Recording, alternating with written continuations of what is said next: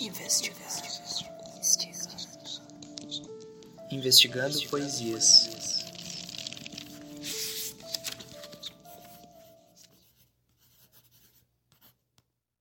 A mesma estranha mesa. Misture cada elemento. Uma pitada de dor, uma gota de suor, suco, veneno, tristeza, carne, moinho, lamento, ódio, dor, cebola, coentro, gordura, sangue, frieza. Tudo isso está no centro de uma mesma e estranha mesa. Tá. Eu gosto dessas palavras. Elas me dão força. Eles pensam que a maré vai, mas nunca volta. Até agora, eles estavam comandando o meu destino e eu fui. Fui recuando, recolhendo fúrias. Hoje sou onda solta. Hoje sou onda solta. Pode, já tá suave pra falar?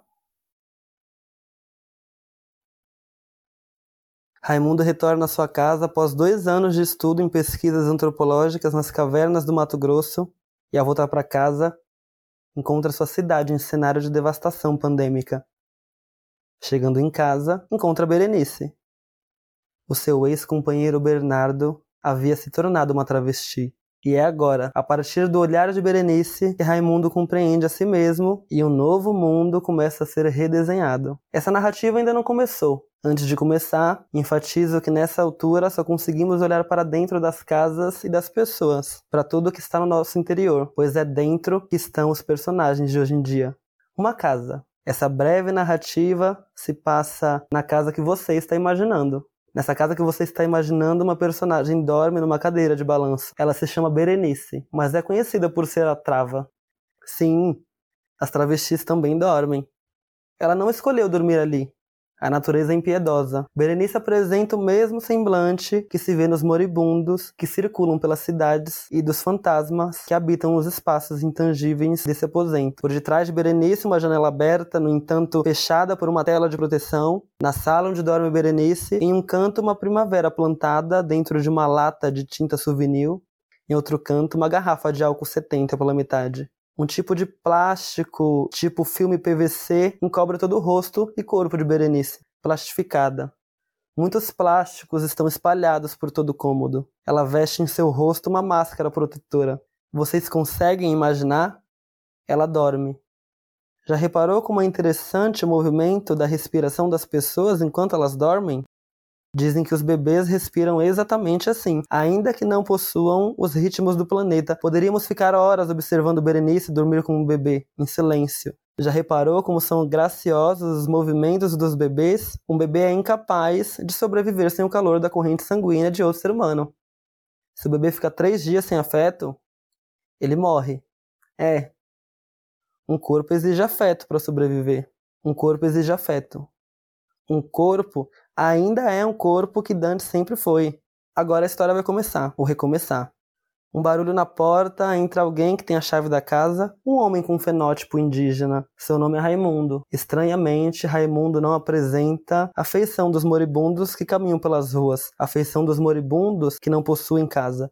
Seu semblante é juvenil e nos lança sinal de saúde. Em contrapartida, sua mente está inquieta, repleta de confusões. Raimundo está voltando para casa depois de dois anos, mergulhando em pesquisas no interior das exóticas cavernas do Mato Grosso. Ele é antropólogo e dedica sua vida à procura das coisas que estão enterradas sob os nossos pés. Assim, ele acredita ser capaz de se conectar com suas origens. A confusão de Raimundo persistia nas imagens que ele observara enquanto dirigia pelas estradas que precisou percorrer até chegar em casa. Um epitáfio epitáfio que Raimundo leu na beira de uma estrada que não saía de sua cabeça: Os nossos ossos esperam os vossos e a imagem desses ossos que esperam os outros ossos entravam em sua mente nos momentos mais inadequados. E naquele momento em que girou a maçaneta, os olhos invadiram a sua cabeça e se misturou com uma imagem de um caminhão cegonha que viu transportando caixões pela rodovia dos Bandeirantes. Se ele pudesse arrancar esses pensamentos, assim como a gente arranca sapato apertado, ele arrancaria assim que entrasse em casa. Mas quando entrou, não reconheceu a casa. Ao ver Berenice plastificada, se assustou e lembrou dos funcionários de um posto de gasolina que também estavam na mesma condição, plastificados também. Quando esteve nas cavernas durante as suas pesquisas, Raimundo não obteve muito contato com o que estava acontecendo no mundo, mas ouviu falar sobre um vírus que estava matando as pessoas como nunca. Por isso as pessoas estavam andando usando plástico em seu corpo, máscara no rosto, luva nas mãos, muito semelhante ao que vestia Berenice. Raimundo acendeu a lâmpada, Berenice com essa ação acorda e se assusta ao ver Raimundo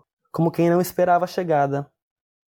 Mas o que mais chamou a atenção de Berenice não foi a chegada repentina. Berenice emudeceu ao ver um rosto sem máscara. Quando viu aquele rosto, após muitos meses sem ver um rosto desnudado assim, Berenice se lembrou de pessoas que ela havia esquecido, lembrou de seus irmãos e da casa onde nasceu, lembrou das pessoas que estão longe, das que estão vivas e teve mais saudades. Lembrou da cidade onde ela mora, lembrou de como era diferente a cidade onde ela mora, o país onde ela mora. Lembrou de músicas, de blocos de carnaval e de namorados que ela nunca pôde pode dizer que teve, lembrou das viagens que ela já fez, a sensação que era poder voar dentro de uma aeronave. Com isso, lembrou também do vento, de como era bom poder sentir o vento, a força do vento, a volúpia. Era impossível não lembrar das coisas que existiam no antes, coisas que neste novo normal tornaram-se remotas. Impossível não lembrar das coisas que nós fazíamos e de como as coisas eram vistas por nós, de quando as coisas não eram vistas por pessoas razoáveis. Impossível não lembrar das coisas que comíamos no café da manhã, quando a comida tinha gosto de comida, quando o café também tinha gosto de café, quando o sexo tinha mais gosto de sexo que de plástico. Impossível não lembrar de como eram as coisas simples da vida como era pentear os cabelos e poder escolher a temperatura da água do banho. Impossível não lembrar da água, do sol, da terra, de como era caminhar sobre a terra. Impossível não lembrar de como era cruzar com pessoas normais pelo caminho, de como era abraçar e amolecer dentro de um abraço de alguém.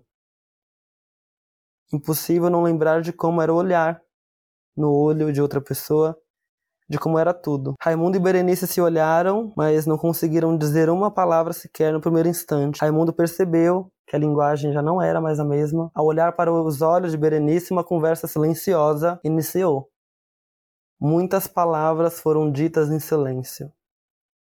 Berenice sentiu necessidade, então retirou a máscara de seu próprio rosto. Raimundo não expressou nenhuma reação, mas reconheceu aquele ser. Aquela pessoa que Raimundo olhava num misto de estranhamento e admiração era alguém que um dia ele já dividiu a mesma cama, era alguém que Raimundo já dividiu a escova de dente, já compartilhou o mesmo copo, mas o corpo que ele um dia tocara transformou-se de maneira simples. Raimundo reconheceu aquela mulher que um dia se chamou Bernardo. Raimundo e Bernardo já tiveram uma vida iguais àquelas que um dia foram chamadas de normal. Aquela casa era a casa que Raimundo e Berenice financiaram com muito custo e que passariam o resto da vida pagando, como a maioria das narrativas construídas pelos casais destes tempos. Essa história era uma história remendada, uma história que o ponto final foi apenas rascunhado, que nunca foi escrito com tinta permanente. Era um ponto final que já foi apagado e reescrito inúmeras vezes, mas o papel em que essa história um dia for escrita era uma folha de caderno cicatrizada por conta de tantos ciclos não finalizados. Mas o fato diante de Raimundo era que seu antigo companheiro, cujo nome era Bernardo, agora era uma mulher. O que Raimundo imaginou que iria acontecer talvez nunca mais acontecesse. Raimundo imaginou mais uma vez que retornaria para casa, encontraria Bernardo em seu carente cotidiano e que se aproveitaria das oportunidades que ele mesmo iria criar para recomeçar tudo de novo. Mas não. Dessa vez a história não se repetiria. Nada estava do mesmo jeito que a Raimundo deixara dois anos atrás nem dentro e nem fora de casa, nem mesmo dentro de Bernardo, porque nem Bernardo existia mais nem mesmo os sonhos eram os mesmos, nada mais era familiar para Raimundo, a não ser o espaço entre o seu olhar e o olhar de Berenice. Esse espaço não mudou e talvez nunca mude. Algumas sutilezas da vida, por mais que a gente estrague, apague, destrua, por mais que a gente exploda com a nossa arrogância e prepotência, elas nunca mudam. Mas agora tudo tinha mudado. Quem ficou foi quem mais perdeu. Quem ficou perdeu o nome, o sobrenome, sua sobremesa, sua canção preferida. Quem ficou perdeu sua festa, seu tempo perdido, sua respiração. Quem ficou perdeu seus inimigos, seu arrepio, sua pele. Quem ficou perdeu a tatuagem, seu pulso, sua navalha. Quem ficou perdeu sua gíria, seu palavrão. Quem ficou perdeu sua insônia, perdeu a higiene, as férias, o perdão. Quem ficou também perdeu a juventude, sua altitude, a cor da sua pele, a cor da memória. Quem ficou perdeu a comida, a saúde. Quem ficou perdeu o machucado, a caligrafia, suas mentiras, sua vaidade, perdeu o café e o tesão. Quem ficou perdeu a etiqueta, a prosódia, perdeu a risada. Quem ficou perdeu sua paciência, suas panelas, seu caminho. Quem ficou perdeu as frutas sobre a mesa. Quem ficou perdeu seu esquecimento e suas feridas, que pareciam um mapa numa terra sem água. Quem ficou perdeu seu leite contaminado, seu sangue derramado, seu suor grudado. Quem ficou perdeu suas lágrimas, sua ruína, sua resina. Quem ficou perdeu o calendário. Quem ficou perdeu o esmalte dos dedos mal criados, as palavras proibidas e os gestos desenhados. Quem ficou perdeu sua própria imagem, quebrou o espelho, devorou as conversas em silêncio e o vapor do vidro. Quem ficou perdeu sua raiz e seu perfume. Quem ficou perdeu seu esporte, sua sorte, a superstição, seu ponteiro adiantado, sua sina, sinais. Quem ficou perdeu sua tontura, sua latitude. Quem ficou perdeu sua alegria, sua terra, seu dentro, seu fora, seu sol e sua lua. Quem ficou perdeu seu grito, sua tremedeira, sua vontade de amar. Quem ficou também perdeu medo da morte. E quem ficou foi Berenice. Não foi Bernardo e nem Raimundo. Foi ela. Ela quem precisou nascer. Ela que já estava lá dentro, adormecida, que tinha medo de acordar por causa do barulho, da indiferença, tinha medo de acordar por causa dos olhares das pessoas. Hoje, os olhares das pessoas não fazem a menor importância. Berenice só conseguiu existir porque agora o mundo era um porto destruído. Sim, um vírus. Um inimigo invisível conseguiu derrotar as pessoas mais desprezíveis e as mais admiráveis. Berenice plastificada sobrevive. Apenas sobrevive. Não é mais possível viver no mundo de outrora. Berenice se levantou e foi olhar pela janela. Nenhuma palavra foi dita por ela e nem por Raimundo. Dizer não fazia a menor importância, como muitas coisas já não faziam a menor importância. Berenice percebeu que esse mundo ainda não era familiar para Raimundo. Ela sabia que ele estava enfurnado em cavernas e que agora era um ser alienígena naquela realidade. Ao olhar pela janela, fez um sinal para que Raimundo também se aproximasse. E por detrás da tela de proteção daquela janela empoeirada, eles puderam ver a vida lá fora e observaram aquela paisagem como quem vê um quadro em uma galeria. Naquele quadro que ambos observavam pela janela, por incrível que parecesse, existiam pessoas, mas não existia vida. Naquela vida lá de fora, só era possível conversar com outras pessoas por meio de uma tela de proteção ou por meio de uma tela eletrônica. Só era possível olhar o rosto da metade para cima. Mascarados os corpos escondem o que há de mais verdadeiro. Aquilo que só é possível perceber no detalhe se a pessoa está triste, angustiada, assustada ou feliz, com as máscaras não era possível obter qualquer sutileza. Nem as mãos podiam ser tocadas, a não ser com luvas, plásticos, sacolas. O toque. Raimundo tocou as costas de Berenice e ela mesmo, plastificada, sentiu algo que era muito próximo de algo que ela já sentia um dia. Raimundo começou a massagear por detrás do corpo de Berenice, que amoleceu, agradeceu e se entregou àquela espécie de massagem. O toque da pele no plástico fez um som engraçado. Berenice riu ao escutar aquele som. Raimundo continuou massageando as costas dela e pôde reconhecer a tatuagem de Bernardo por detrás do plástico. Reconheceu algumas cicatrizes por detrás do plástico também. Aquele corpo ainda era familiar. Aquela essência era familiar para Raimundo. Raimundo não sabia exatamente o que fazer. Se entrava de vez naquela casa, se buscava essa mala no carro, se sentava, se tomava um café, não sabia se tinha café, não sabia direito como agir, não sabia se continuava ou se parava a massagem, se ficava quieto, se pegava o celular para se distrair ou se dizia alguma coisa, qualquer coisa, mas o que dizer? O que perguntar? Era necessário falar? O que era necessário? Raimundo parou de massagear Berenice, não por causa de um desconforto, mas porque ambos ficaram paralisados ao ver passando pela rua um caminhão cegonha transportando caixões. Raimundo já havia visto um desses enquanto se dirigia de volta para casa, mas ver pela segunda vez lhe trouxe um, um certo espanto. Queria perguntar se dentro daqueles caixões existiam corpos de pessoas, mas não perguntou. Raimundo tinha medo de como seria sua reação ao ouvir a voz de Berenice, que ele ainda nem sabia que se chamava Berenice. Na verdade, ele tinha medo da voz, do tom da voz que pudesse ter Berenice agora. Berenice e Raimundo continuavam olhando pela janela. As pessoas não eram mais como antes, não tinha muita gente na rua, não tinha gente nos lugares, mas também não tinha medo. Era como se as pessoas já estivessem acostumadas com aquilo. Ninguém mais tinha medo de nada e muito pelo contrário. Agora as pessoas tinham coragem de viver suas próprias vidas, mesmo que viver não fosse a regra, mesmo apenas sobrevivendo valia a pena. As pessoas colocaram para fora a sua intimidade mais secreta e por vezes as mais perversas. Junto com esse vírus, uma onda de ódio se espalhou pelo país. Agora as pessoas tinham coragem de dizer as barbaridades e de agir de forma mais desumana. Naqueles caixões não estão apenas as vítimas de um vírus, mas também daquilo que aflorou com o vírus. As pessoas não tinham mais vergonha de ser quem elas realmente eram, e isso era notável em Berenice. Bernardo se tornou quem realmente era. E isso agora com todas as pessoas. Quem tinha ódio em suas entranhas se tornou uma pessoa odiosa, capaz de matar quem quer que fosse. Quem tinha soberba em suas entranhas se tornou a pessoa mais mesquinha, capaz de ver uma criança morrendo de fome e não se apiedar.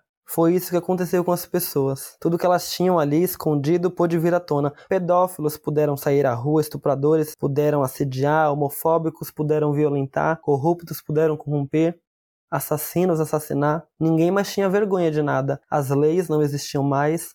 Democracia? Ih, a civilidade já não existia mais. E ninguém sabe como tudo isso começou. Ninguém mais se lembra como começou. Se foi um vírus, ou se foi um voto, se foi uma bactéria, ou se foi uma jogada política.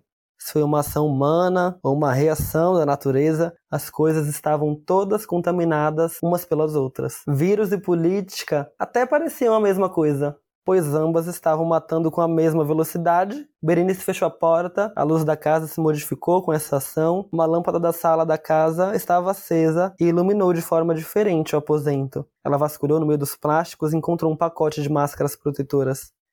Ela se aproximou de Raimundo e colocou a máscara nele.